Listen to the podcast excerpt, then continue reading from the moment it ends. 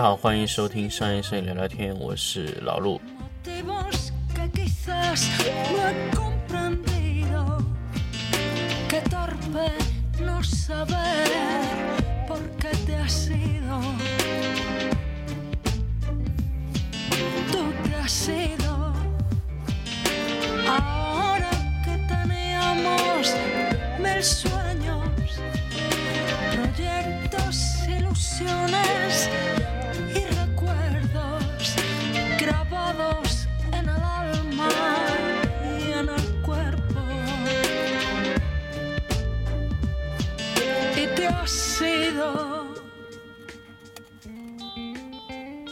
大家好，欢迎收听商业摄影聊天。我们上一期节目呢，跟大家聊了聊光比控制和局部对比度控制。那么我们这一期来跟大家聊一聊啊，我们这个在拍家具的时候，怎么凸显啊家具的高光、家具的一些材质的处理。那么我们怎么去控制家具的一些材质上的光线？那么其实拍家具最难拍的是什么？最难拍的就是木头的材质。那么木头的材质的这个颜色的准确性，是我们在拍摄家具中非常非常重要的一个点。那么首先我们第一个保证正确性的，大家就可以从基础的上面来说，色彩管理。对，这个是一个非常非常简单的一个一个事情，而且也是我们非常重要的事情。颜色准不准，你的色彩管理做不做，基本能解决百分之五十到百分之六十的这个你的工作量。也就是说，这个这个这个步骤啊，其实只相当于占用了你百分之零点零几的时间，但是它能帮你解决掉百分之五十到百分之六十以上的问题。拍摄色卡，其实在这个时候呢，还是跟大家分享一个拍摄色卡的一个诀窍。我发现很多的摄影师在拍色卡的时候，拍他是拍了，但是他没有用好这个色卡。大家可能没有经过正规的色彩管理的课程，可能只知道网上去买一个色卡，买个三阶色卡，买个色卡护照啊就可以使用了。但是这样使用，你去矫正出来的色卡，并不一定是准确的。我没有说它一定准确或者一定不准确，我说并不一定准确。我发现很多的这个摄影师矫正的时候啊，色卡非常非常亮，几乎都快爆了，也在那里点色卡。他认为这样的颜色也是可以被校准的，或者说呢，色卡特别特别暗的时候，他也去校准。那么，这个色卡在这样的拍摄环境中，准确性有多少呢？可以说没有。这非常非常重要的一个点。我们拍摄色卡，哪一个矫正基数是最准确的呢？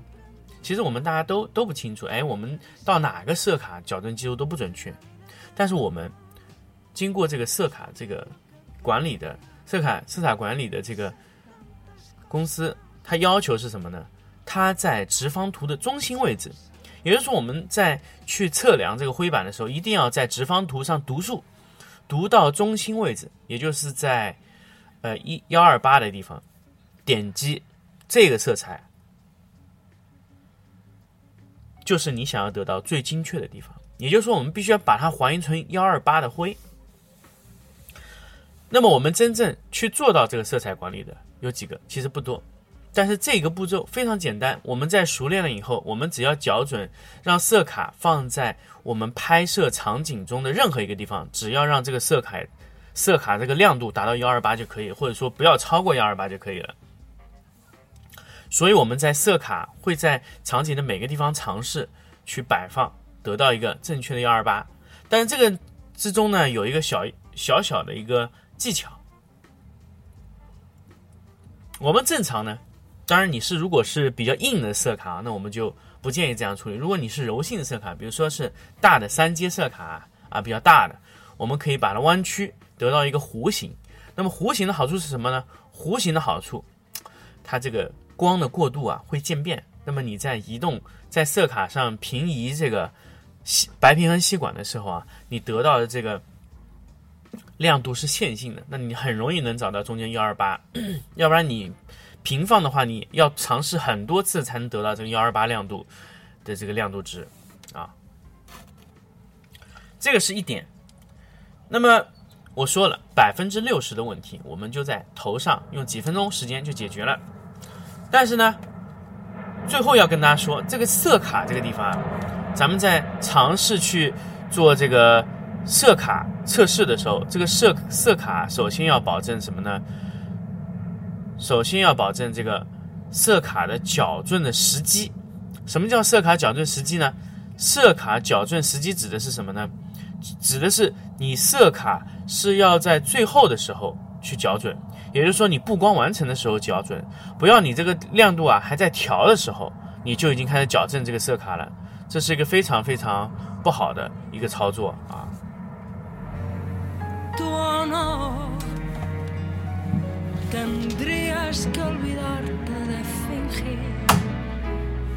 para hablarlo cara a cara. 为什么我说这个操作是一个非常非常不好的一个操作呢？因为大家知道，我在布光没有完成之前，我们会反复的调整这个亮度。那么这个亮度调整的时候呢，会影响到一些色温啊，一些曝光值啊，最后最后到最后呢，因为你灯光的亮度是不同的情况下，会造成色温和你前期刚刚布光前的打的第一支灯的色温是不一样的，所以我们必须啊要在色光呃布光全部完成以后，再去测这个色温，这个色温啊就会相对来说比较准确。那么我们说完这个以后，我们来聊聊怎么样处理我们的家具的油漆面。大家知道家具呢，因为它木木材上面会做不同的油漆，比如说有开放漆、光面漆啊，还有木蜡油的不同的材质，都会形成不同的效果。甚至有一种油漆啊，呃，老吴现在搞不清楚它叫什么油漆。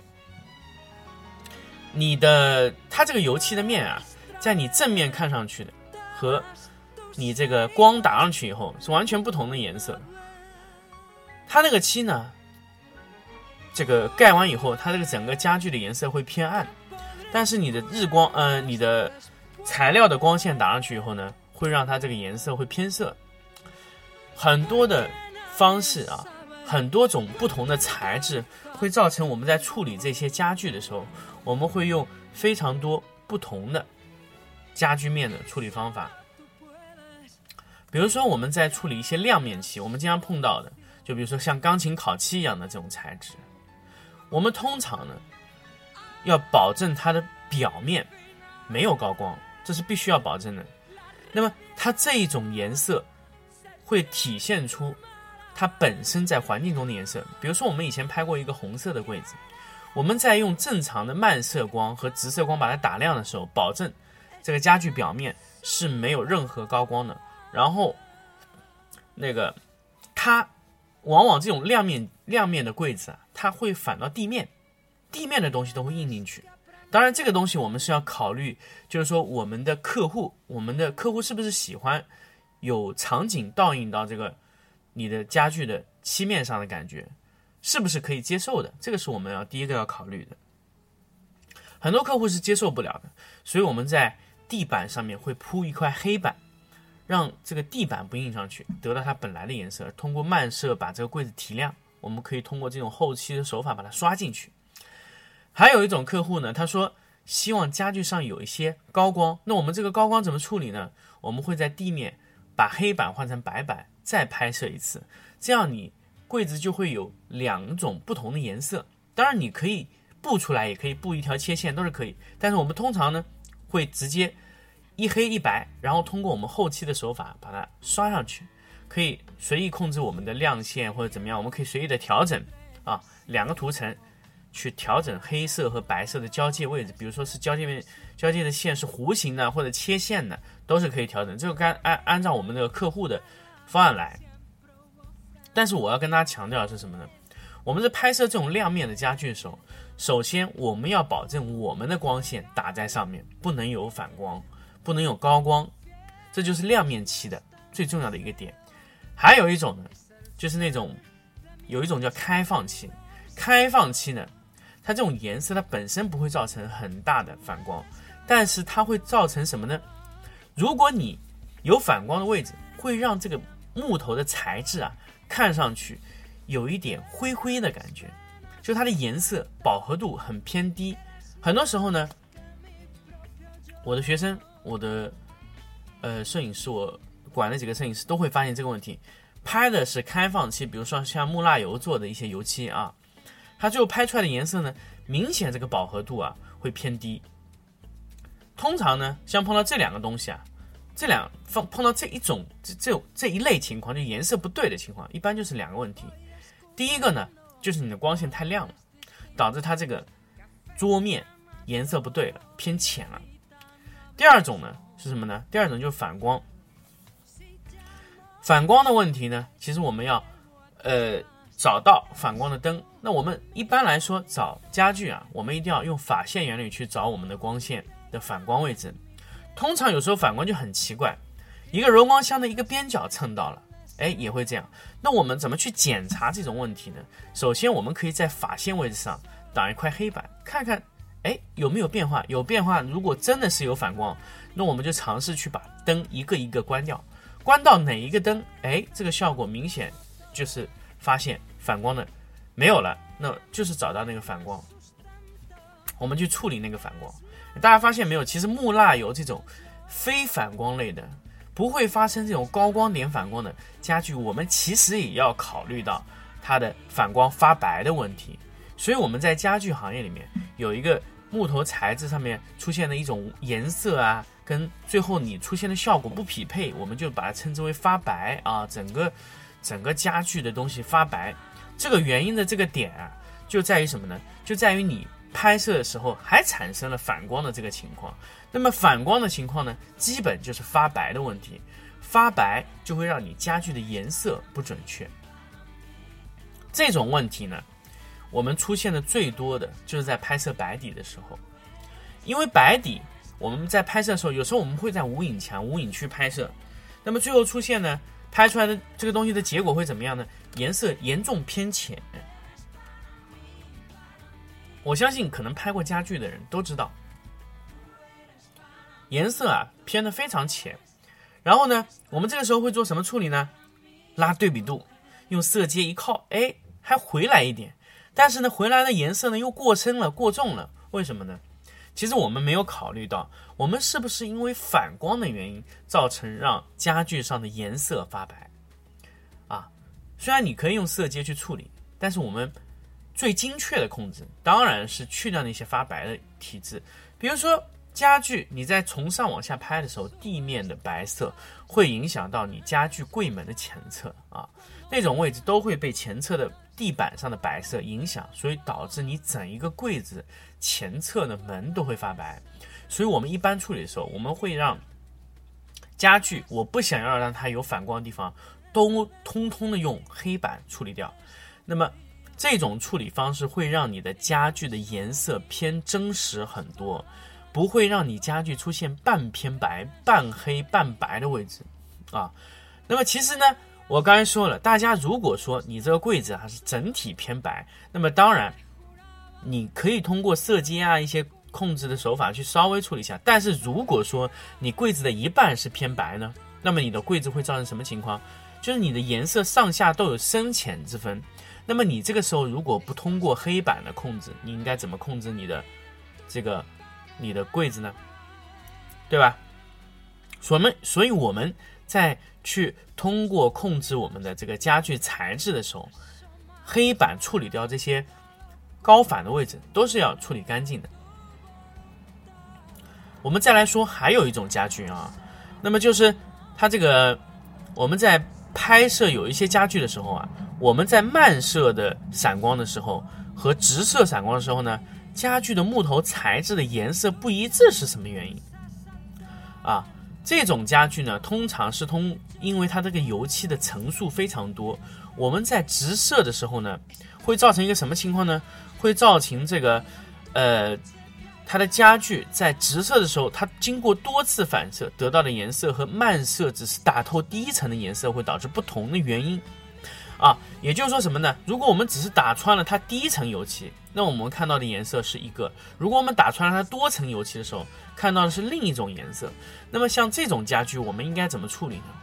当然，我们应该保留两种，同时保留两种一样的这种颜色。那么我们要让客户看到你在强光下的颜色和在正常使用下的颜色是不是有差别啊？我们虽然保持这两种东西会体现出明暗的区别，但是它之间会有一些颜色的区别。也就是说，像这种家具这种材质，通常会造成什么呢？会造成你的。打穿的那一层颜色会偏红很多，所以我们会在打穿的那个呃光线的基础上稍微去掉一点红，所以我们最后调整出一个合适的这种颜色交给客户。这种情况呢是我们用的非常多，但这种家具，呃，可以说这种家具如果你拍摄的价位比较低的话，应该碰不到这种家具，因为这种家具的呃单价都非常高。一般相当于我们现在拍摄过像这种家具，一般低于三万块钱的家具很少有碰到这种油漆的，呃，基本上就三万以上会碰到这种油漆。所以你们在后期如果碰到这种油漆的情况，应该考虑应该怎么处理啊？因为确实会出现这种情况，就是它多层油漆打穿第一层和打穿二三四层油漆的时候的感觉是完全不一样的啊。